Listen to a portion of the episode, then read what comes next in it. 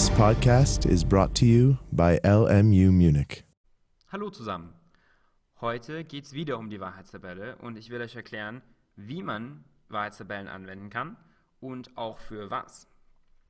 Sagen wir mal, wir hätten die Aufgabe, bilde die Wahrheitstabelle von a oder b in Klammern, woraus folgt c und a in Klammern. Damit wir überhaupt anfangen können, dieses zu bearbeiten, müssen wir erstmal wissen, wie viele Spalten und wie viele Zeilen brauche ich denn für meine Wahrheitstabelle. Also, was sind die Dimensionen? Fangen wir an mit den Zeilen. Eine Formel, die wir zur Bestimmung hernehmen können, lautet so. Die Anzahl der Zeilen ist dasselbe wie 2 hoch die Anzahl der Teilaussagen plus 1. Nun überlegen wir uns mal, wieso diese denn gilt. Die Zeilen setzen sich aus der Angabe und den Kombinationen der Wahrheitswerte der zugehörigen Teilaussagen zusammen. Wie viele Kombinationen gibt es denn überhaupt? Jede Teilaussage ist entweder wahr oder falsch und verdoppelt somit die Anzahl der Kombinationen. Da dies für jede Teilaussage gilt, landen wir somit bei der Zweierpotenz 2 hoch die Anzahl der Teilaussagen. Und wenn wir das jetzt zusammensetzen, landen wir bei der Formel 2 hoch die Anzahl der Teilaussagen plus 1. Was bedeutet das für unser Beispiel? Wir haben drei Teilaussagen, a, b und c. Wenn wir jetzt die Formel anwenden, heißt es, dass wir am Ende 2 hoch 3 plus 1 Zeilen haben, also 9. Wie gehen wir jetzt mit den Spalten um? Überlegen wir uns, wie viele unterschiedliche Arten von Spalten wir denn haben. Wir haben bei der Wahrheitstabelle Spalten für Teilaussagen, wir haben äh, Spalten für Hilfsaussagen und eine Spalte für die Gesamtaussage. Wenn wir das jetzt zu einer Formel zusammenbauen, haben wir am Ende die Anzahl der Teilaussagen plus 1 plus die Anzahl der Hilfsaussagen. Was heißt das für unser Beispiel? Der erste Schritt, den wir machen müssen, ist sinnvolle Hilfsaussagen zu bestimmen. In diesem Beispiel nehmen wir jetzt die zwei Hilfsaussagen A oder B und C und A. Also haben wir jetzt zwei Hilfsaussagen. Nach unserer Formel heißt das, wir haben jetzt 3 plus 1 plus 2, also 6 Spalten. Hier haben wir jetzt äh, die gezeichnete Wahrheitstabelle. Was ist unser nächster Schritt? Nun, wir müssen damit anfangen, die Kombination der möglichen Wahrheitswerte von A, B und C einzutragen. Wir machen weiter damit, die Hilfsaussagen zu bestimmen. Fangen wir mit A oder B an.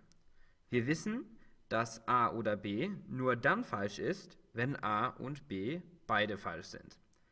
Außerdem ist A oder B unabhängig von C. Somit können wir die Spalte eigentlich relativ leicht auffüllen. Jedes Paar von Zeilen muss den gleichen Wahrheitswert haben, da hier nur C sich verändert, und nur das letzte Paar ist falsch. Das bedeutet, wir haben hier eine Verteilung, wobei die ersten sechs Zeilen wahr sind und die letzten beiden falsch. Ähnlich können wir jetzt bei C und A vorgehen. Wir wissen, dass C und A nur dann wahr ist, wenn C und A beide wahr sind. Außerdem ist C und A unabhängig von B. Leider ist es in diesem Fall nicht mehr so schön geordnet in Paaren, aber es funktioniert analog und wir haben am Ende diese Wahrheitswerte. Füllen wir jetzt noch die verbleibende Spalte auf. Jetzt haben wir alles, was wir brauchen, um den Wahrheitswert der Gesamtaussage zu bestimmen. In der ersten Zeile haben wir die Aussage, dass aus wahr wahr folgt. Diese Aussage ist wahr. In der zweiten Zeile haben wir die Aussage, dass aus wahr falsch folgt und diese Aussage ist falsch. In der dritten Zeile haben wir analog zur ersten Zeile aus wahr folgt wahr. Diese Aussage ist wahr. In der vierten, fünften und sechsten Zeile haben wir analog zur zweiten Zeile, dass aus wahr falsch folgt. Diese Aussage ist falsch.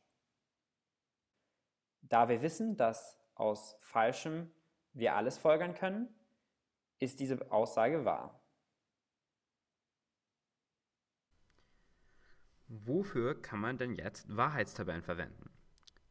Ein Beispiel wäre beim Überprüfen von Tautologien. Kurze Wiederholung. Was ist denn eine Tautologie? Eine Tautologie ist eine Aussage, die immer wahr ist. Dies spiegelt sich in der Wahrheitstabelle wider, denn die Spalte von der Gesamtaussage ist komplett gefüllt mit wahr.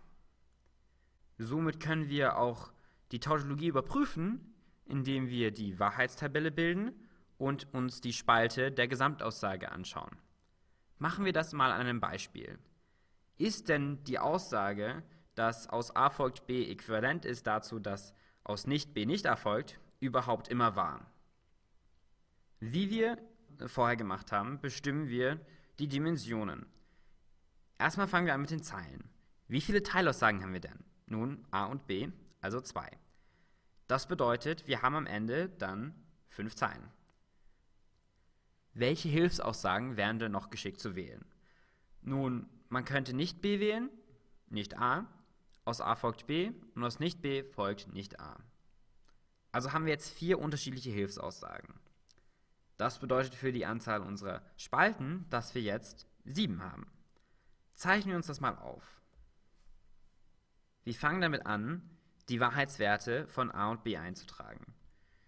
Machen wir weiter mit den Hilfsaussagen. Fangen wir an mit nicht a. Nicht a ist immer genau das Gegenteil von a und somit nicht schwer zu bestimmen als falsch falsch, wahr wahr. Dasselbe gilt für nicht b und b. Somit ist dann nicht b falsch wahr und falsch wahr. Machen wir weiter mit aus a folgt b. Die Aussage ist nur falsch, wenn aus etwas Wahrem etwas Falsches folgt. Somit haben wir dann die Kombination von wahr, falsch, wahr und wahr. Jetzt betrachten wir die Aussage aus nicht B folgt nicht A. Da helfen jetzt uns die anderen Hilfsaussagen von nicht B und nicht A. Wann ist die denn falsch? Nun, die kann nur dann falsch sein, wenn nicht B wahr ist, aber nicht A falsch. Das ist hier nur in der zweiten Zeile der Fall. Somit haben wir die Kombination von wahr, falsch, wahr, wahr. Jetzt sind wir fast fertig. Wir müssen nur noch die Wahrheitswerte der Gesamtaussage bestimmen. Das wäre der Äquivalenzpfeil. Der Äquivalenzpfeil ist dann wahr, wenn beide Aussagen auf äh, den jeweiligen Seiten denselben Wahrheitswert haben. Hier sehen wir, ist das für jede Zeile der Fall und somit haben wir eine Tautologie. Hiermit bin ich am Ende meines Videos angelangt und ich hoffe, ich konnte euch vermitteln, wie man Wahrheitstabellen gut anwenden kann und wofür man sie anwendet.